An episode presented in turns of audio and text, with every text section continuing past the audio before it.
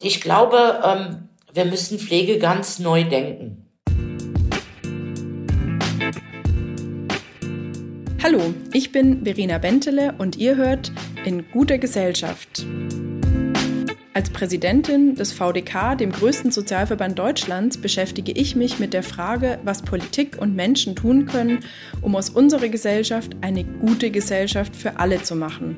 Und das tue ich gemeinsam mit euch in diesem Podcast. Es wird kritisch und konkret, ja, manchmal sogar unbequem. Aber für etwas Gutes lohnt es sich zu kämpfen, oder? Heute hört ihr in guter Gesellschaft mit der Bevollmächtigten der Bundesregierung für Pflege, Claudia Moll. Viel Spaß beim Zuhören. Bevor wir anfangen, möchte ich euch unseren heutigen Gast einmal vorstellen. Claudia Moll ist 2017 als Kandidatin für den Wahlkreis Aachen in den Bundestag gewählt worden.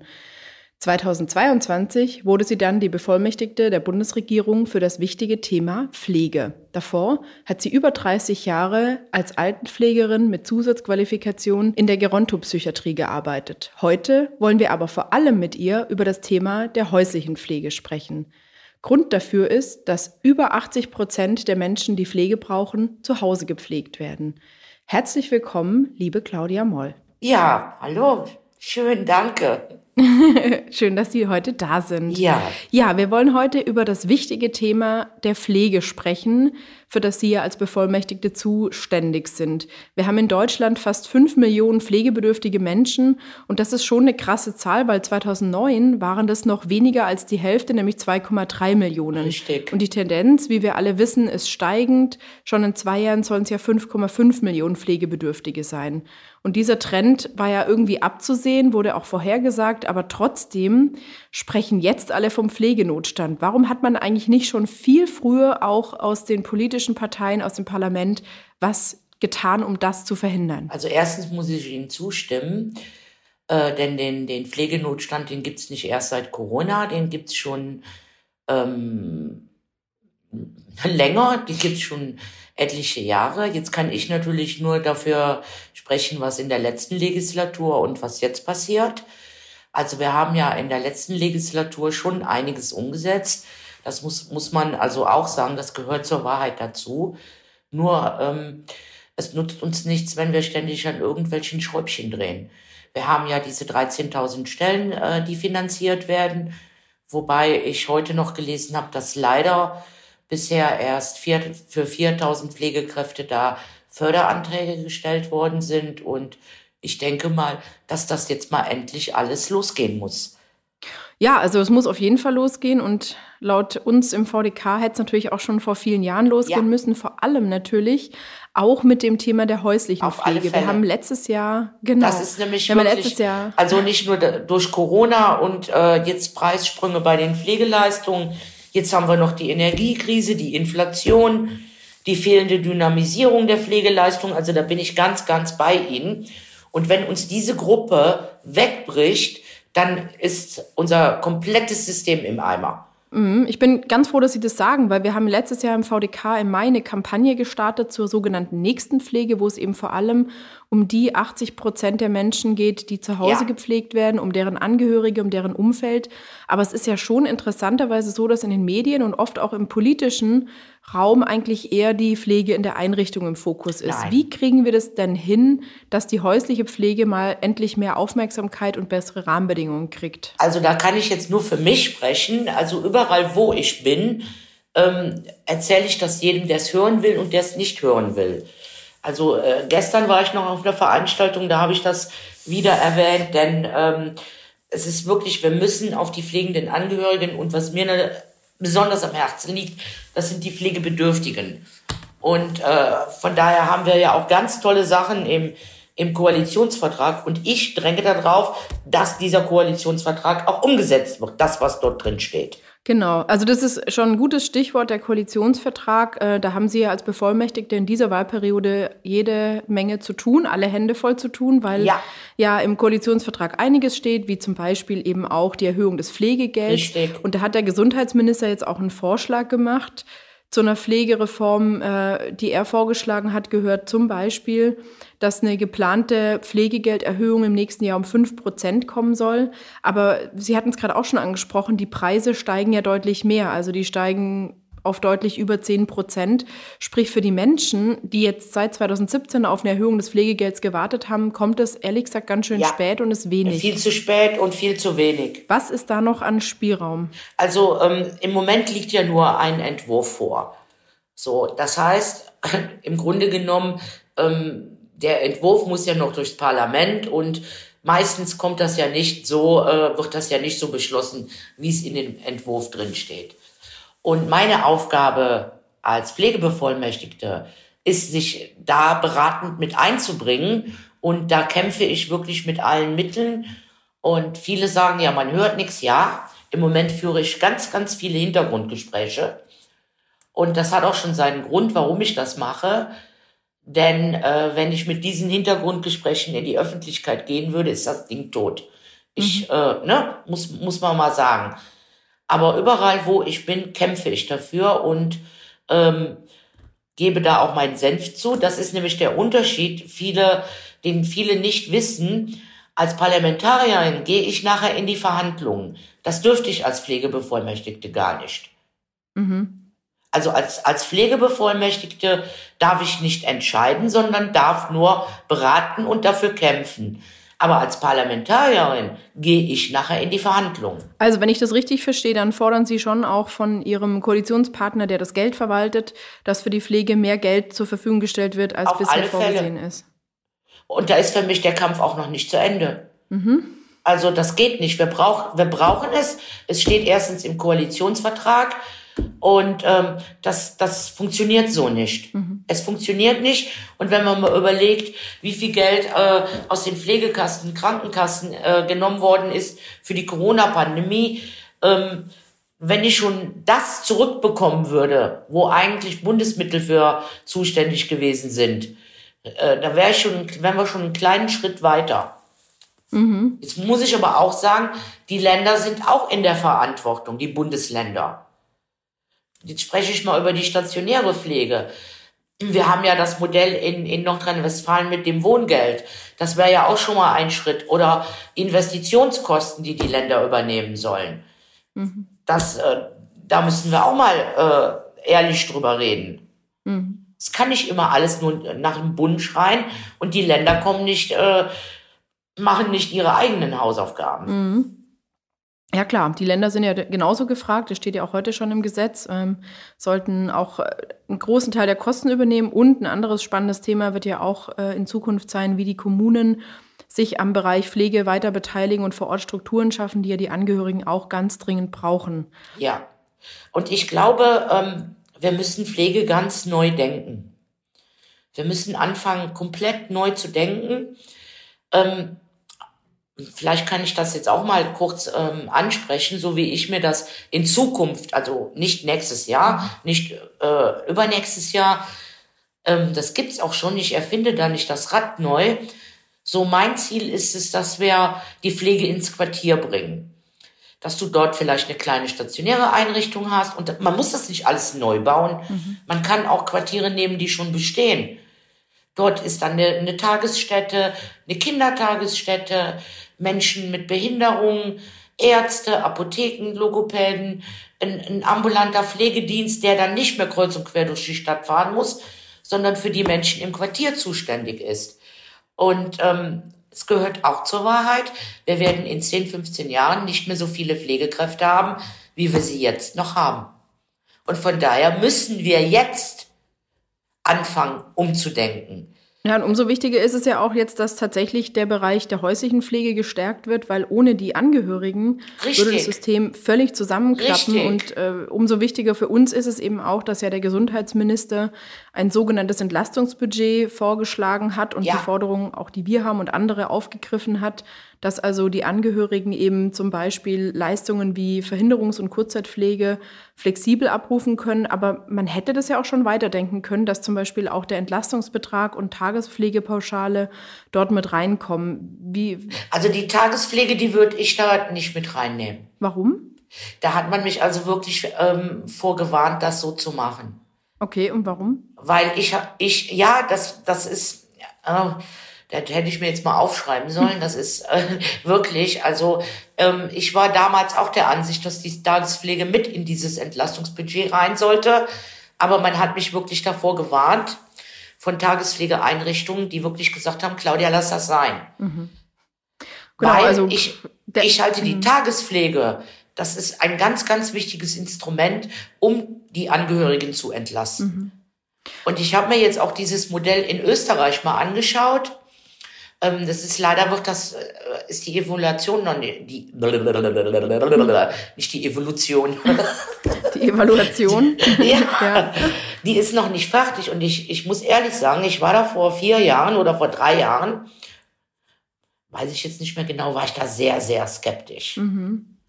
Und ähm, ich habe da also letzte Woche ein Telefonat geführt.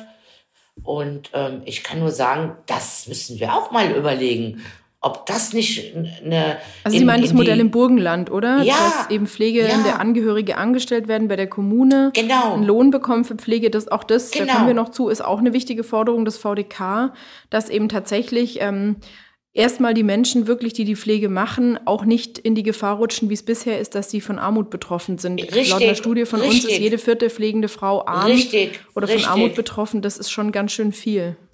Das betrifft ja hauptsächlich die Frauen.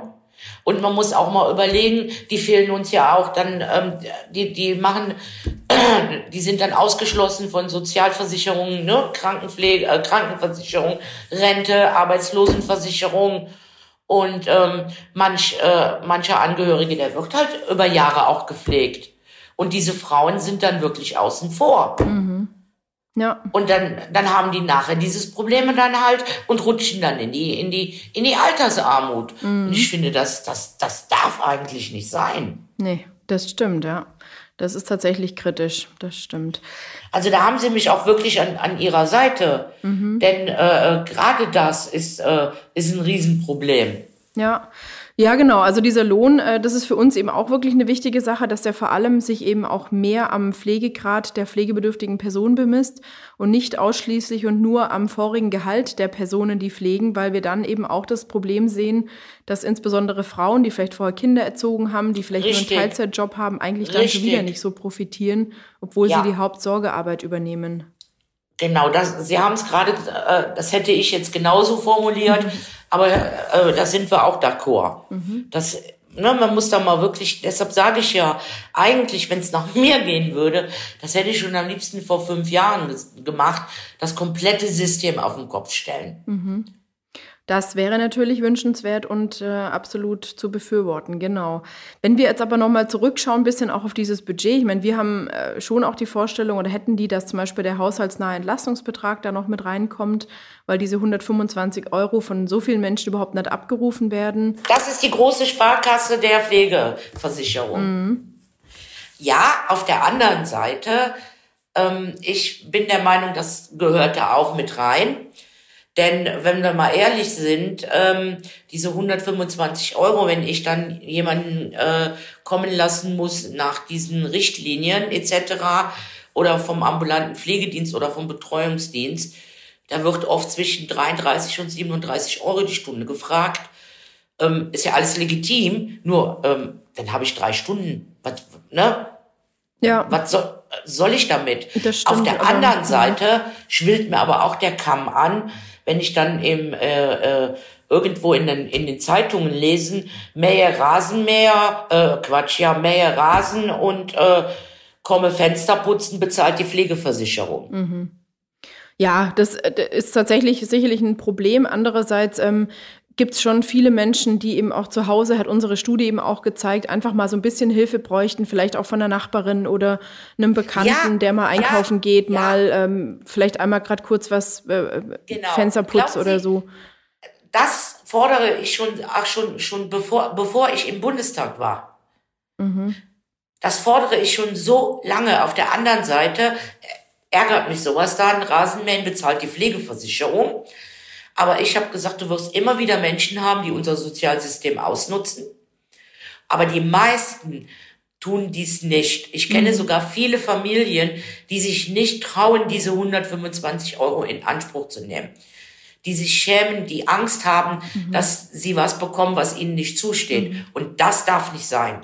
Gut, dafür wäre es ja dann eben auch zielführend, wenn der, äh, dieser Betrag von 125 Euro dann wirklich in das Entlastungsbudget käme genau. und von den Menschen eben auch abgerufen werden kann oder in Anspruch genommen werden kann, ohne riesige Probleme, ohne dass genau. diejenigen, die die Leistung erbringen, noch äh, vorher einen Kurs machen müssen. Auch da wäre ja eine Absenkung von Hürden wirklich wichtig, damit allen Menschen auch die Leistung, die ihnen ja zustehen von der Pflegeversicherung, dann eben auch ähm, zugutekommen und sie Richtig. eben nicht darauf verzichten. Richtig, denn es wird meistens nicht abgerufen. Ja. Und das finde ich total schade. Mhm.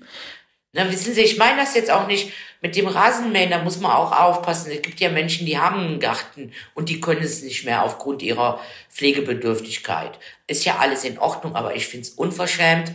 Ich finde es sogar dreist, dann in Zeitungsannoncen zu schreiben, mhm. bezahlt ja die Pflegekasse. Das ärgert mich ist tatsächlich nicht so zielführend, das stimmt. Ja. Ähm, was mich noch interessiert äh, zum Thema Kurzzeitpflege, wir hatten ja äh, zum Thema Tagespflege, auch in unserer Kampagne spielt es natürlich eine große Rolle. Ähm, wie gesagt, wir hatten gefordert, dass man das mit reinnimmt ins Budget, aber wie auch immer das ausgeht, ist für uns zumindest eine wichtige Sache, dass wir einen Rechtsanspruch fordern auf Tagespflege, genau wie es den Rechtsanspruch auf Kinderbetreuung gibt. Ja. Wie stehen Sie denn dazu? Ähm, sehr gut. Das Problem ist nur, ähm, es gibt zu wenig Tagespflegen. Und ähm, wenn ich dann auch, da, da gibt es mehrere Probleme. Zum einen, der meistens sagt der Angehörige, ich will nicht. Also nicht der Angehörige, der, der Pflegebedürftige. Und ich sage dann immer, Leute, dann müsst ihr ganz ehrlich sein, dann müsst ihr sagen, Mutter, Vater oder was weiß ich, bitte gib mir diesen einen Tag in der Woche, den ich nur für mich habe, sonst halte ich das nicht lange durch. Mhm. Und meistens, also so habe ich es erlebt, ich habe ja nun auch in der Tagespflege gearbeitet, die dann sehr widerstrebend dort hingekommen sind und nachher total glücklich waren, dass sie dieses Angebot genutzt haben. Und ich glaube, was dazu auch beiträgt, viele sehen dann diese Horrorgeschichten in den Medien und haben Angst, dass sie dann in, in eine Pflegeeinrichtung abgeschoben werden oder dass sie dort misshandelt werden und das ärgert mich auch. Also ich habe es in den 30 Berufsjahren habe ich es nicht erlebt, dass äh, zu Pflegende äh, misshandelt worden sind. Ich habe es nicht erlebt. Vielleicht hatte ich aber auch einfach nur Glück mit mit meinen Einrichtungen. Und das schreckt viele natürlich auch davor ab. Mhm. Und wir sollten auch mal darüber reden, nicht immer nur so, so, so, alles so schlecht reden in der Pflege. Denn wenn wir das selbst immer schlecht reden, warum sollten junge Menschen dann den Beruf erlernen? Es gibt viele Probleme, das stimmt, aber ähm, ich kann nur sagen, das ist so ein toller Beruf. Das ist wirklich, äh, ich finde das immer schade. Mhm.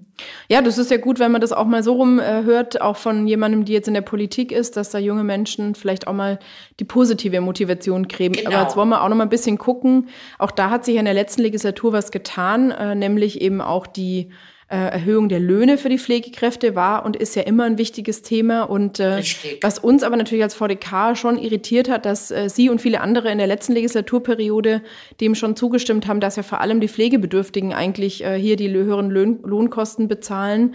Und äh, wir sehen das ja auch gerade, die Eigenanteile steigen wirklich extrem. Ja. Was ja. würden Sie dann jetzt vielleicht anders machen und dem nicht mehr zustimmen oder was kann man jetzt dagegen tun?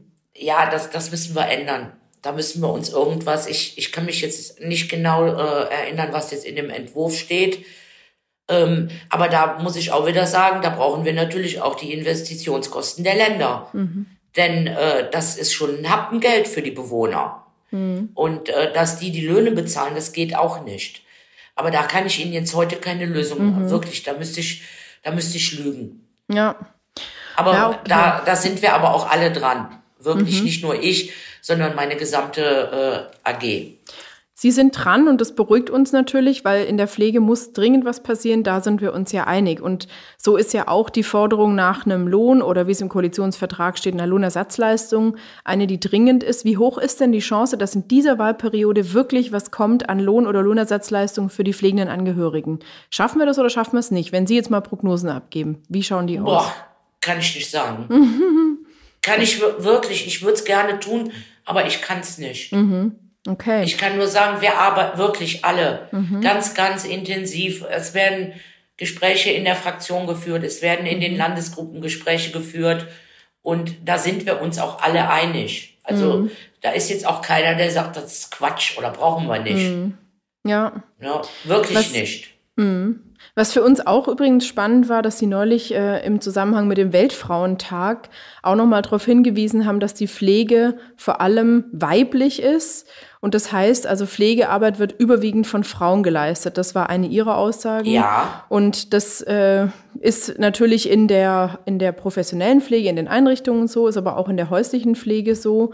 Und Sie sagen eben weiterhin dazu, die Pflegenden müssen geschützt, gestärkt und entlastet werden und auch natürlich mit Steuergeldern. Was genau schwebt Ihnen vor, wie wir die Pflegenden, vor allem Frauen, aber natürlich auch Männer, gut entlasten können? Ja, das, ich fange jetzt mal an mit den, mit, mit den, mit den Pflegesachleistungen.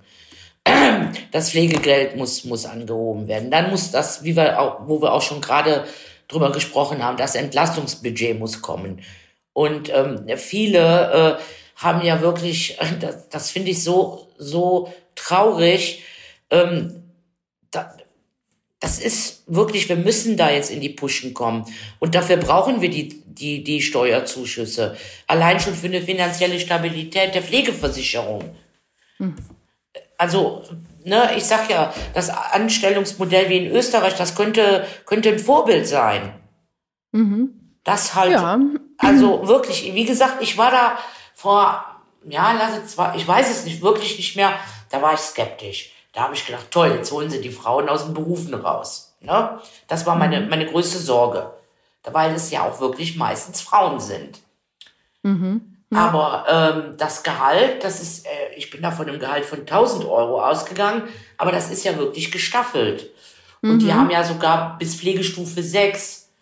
Und ähm, von daher äh, denke ich mal, ähm, da sind wir jetzt auch, das schauen wir uns an. Wir warten da jetzt noch, bis dass wir da irgendwie äh, mal einen kompletten Bericht haben, wie es läuft. Und äh, ich glaube, das könnte auch zu uns passen. Mhm. Okay. Was äh, vielleicht auch ähm, noch ein Thema ist in dieser Legislaturperiode, mit dem Sie sich sehr viel beschäftigen müssen, wird ja die 24-Stunden-Pflege sein. Was ja. glauben Sie, was da die äh, Ampelkoalition in den nächsten zwei Jahren noch so auf die Beine stellen kann? Schwierig. Schwierig. Da müssen wir das BMAS mit ins Boot nehmen. Das ist Arbeitsrecht. Mhm. Und ähm, da wird es jetzt demnächst eine Arbeitsgruppe zu geben. Wir haben, ich habe mich gestern mit dem BMAS getroffen und ähm, wir werden da jetzt zusammen an einem Konzept, an einem Konzept arbeiten und äh, ja, dann werde ich sie auf dem Laufenden halten. Mhm, das ist nicht, super. Ja, ich weiß aber jetzt gar nicht, ob ich das sagen durfte. Oh ja, das geht schon. Ja. Unsere Hörerinnen und Hörer interessiert das ja und ich meine, das ist ja auch wichtig, dass die äh, zugehörigen Ministerien, die sich um Arbeitsrecht, aber auch um Pflege, um Gesundheitspolitik kümmern, hier eben natürlich auch in einem Konzept arbeiten, weil das Thema ist ja schon lange nicht geregelt Richtig. und es ist für so viele Menschen natürlich auch im Moment wirklich so mehr oder weniger die einzige Möglichkeit, wie sie überhaupt die Pflege Richtig. organisieren, wenn die Kinder, Schwiegerkinder, Angehörigen, Freunde, Nachbarn berufstätig sind. Richtig. Und das ja. muss geklärt werden. Ähm, denn da habe ich auch viele, viele, vieles erlebt in der ambulanten Pflege von einem Extrem ins andere Extrem, wobei das andere Extrem gut war. Da sind die Menschen als Familienmitglieder äh, behandelt worden. Die hatten ihre Ruhezeiten, die hatten ihr eigenes Zimmer, die hatten genug Freizeit. Aber dann habe ich wiederum das andere Extrem erlebt, wo keine Nacht durchgeschlafen worden ist und wo dann über Tag auch noch äh, gearbeitet. Also quasi mhm. wirklich 24 Stunden. Mhm. Und das darf nicht sein. Da, da sind wir nämlich im modernen Sklavenhandel. Mhm. Da sind wir auf jeden Fall sehr gespannt, was sich da die Ampelkoalition dazu einfallen lässt. Ja, liebe Frau Moll, wir haben immer so eine Rubrik bei uns in dem Podcast, dass ich Ihnen einen Satz anfangen gebe und Sie den Satz vollenden dürfen. Immer am liebsten wirklich nur einen Satz, aber wenn okay, Sie zwei brauchen, das kriegen wir ganz wunderbar hin. Also, ich versuch's. Menschenwürdige Pflege muss immer. Also zum einen ähm, muss sie bezahlbar sein, mhm. die darf nicht arm machen und die muss auch wirklich den, den Pflegen, Pflegebedürftigen und die Menschen, die pflegen, gerecht werden. Da darf okay. keiner, äh, ne? Ja, super, wunderbar. Meine eigene Pflege im Alter sollte. Da habe ich mir noch keine Gedanken drüber gemacht. Oh, das ist schön. Nein, weil ähm, Ja, gut. ähm, vielleicht Die hoffen einfach gar nicht pflegebedürftig zu werden. äh, das, das wäre schön, das wäre schön, aber das kann man sich ja leider nicht wünschen. Mhm. Also ich muss ehrlich sagen, dadurch, dass ich Altenpflegerin bin, ähm, also ich möchte nur meinen Kindern nicht zur Last fallen, das habe ich schon gesagt. Ich möchte nicht zu Hause gepflegt werden, ich würde gerne in eine Pflegeeinrichtung. Mhm. Okay. Fürs Alter vorsorgen bedeutet, Gute Frage oder guter Satz. Äh, es gibt ja diese, diese eine Richtung, die meint, man müsste selbst vorsorgen. Halte ich aber für schwierig, weil 30 Euro ist für manche Familie viel, viel, viel Geld, auch wenn äh, da, äh, wie soll ich sagen, diejenigen dann meinen, man könnte doch 30 Euro investieren, zum Beispiel in eine private Altersvorsorge, in eine private Pflegeversicherung.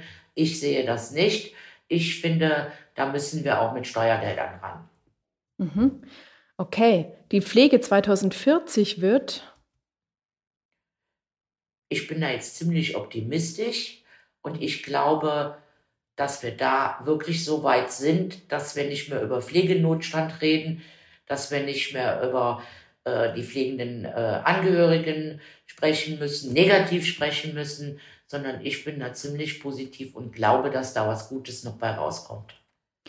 Und die letzte Frage, Karneval bedeutet für mich, Für mich ist das äh, Tradition, für mich ist das Kultur und ähm, ich bin damit groß geworden und für mich ist Karneval der Kitt der Gesellschaft, weil bei uns findet Karneval das ganze Jahr statt und äh, da spreche ich jetzt mal ganz kurz über das Ehrenamt.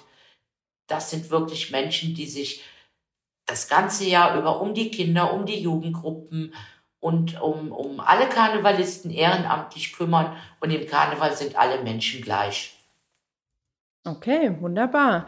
Dann habe ich noch eine Abschlussfrage. Wie wichtig ist das Amt der Pflegebevollmächtigten oder Pflegebeauftragten für die Bundesregierung? Also aus meiner Sicht finde ich, ist es sehr wichtig, weil ich mich nochmal anders positionieren kann als die Parlamentarier. Ähm, und da weiß ich also auch ganz genau, welchen Hut ich aufhabe. Und von daher bin ich in einer anderen Position und kann fordern, fordern, fordern, fordern. Und natürlich dann auch schauen, dass das auch umgesetzt wird. Mhm, super. Und damit sind wir auch schon am Ende meines Podcasts und ich sage ganz lieben und herzlichen Dank, Claudia Moll, für die Informationen und Auskünfte für unsere Mitglieder. Schön, dass wir sie heute bei uns in meinem Podcast hatten. Ja, ich bedanke mich auch und ich hoffe, das war gut so. Ich mache das eigentlich nicht so gerne. Dann bin ich immer so unsicher. Ach, alles gut. Super, ganz lieben Dank und äh, ja, Ihnen noch einen schönen Tag und vor allem eine gute Heimfahrt nach Aachen. Dankeschön. Tschüss. Danke. Ciao. Bevor ich mich verabschiede bei euch, liebe Hörerinnen und Hörer, möchte ich wie immer meinen ganz persönlichen Lichtblick mit euch teilen. Heute habe ich eine gute Nachricht für all diejenigen, die nicht so gerne Sport machen wie ich. Wissenschaftlerinnen und Wissenschaftler haben herausgefunden, dass schon elf Minuten Bewegung pro Tag das Leben verlängern können. Sie haben dazu die Daten von über 30 Millionen Menschen ausgewertet, die bisher größte Analyse dieser Art. Sie fanden heraus, dass 75 Minuten Bewegung pro Woche das Risiko für einen frühen Tod um 23 Prozent verringern. Ich würde sagen, elf Minuten pro Tag Bewegung. Jetzt gibt's keine Ausreden mehr für die Couch statt Sport. Viel Spaß beim Laufen oder Radeln oder was immer auch ihr euch einfallen lasst. So, und das war's für heute in guter Gesellschaft. Ich hoffe, es hat euch Spaß gemacht und ihr vergesst nicht das Abonnieren und seid auch nächstes Mal wieder dabei, wenn ich einen neuen spannenden Gast bei mir sitzen habe. Liebe Grüße und bis bald, eure Verena.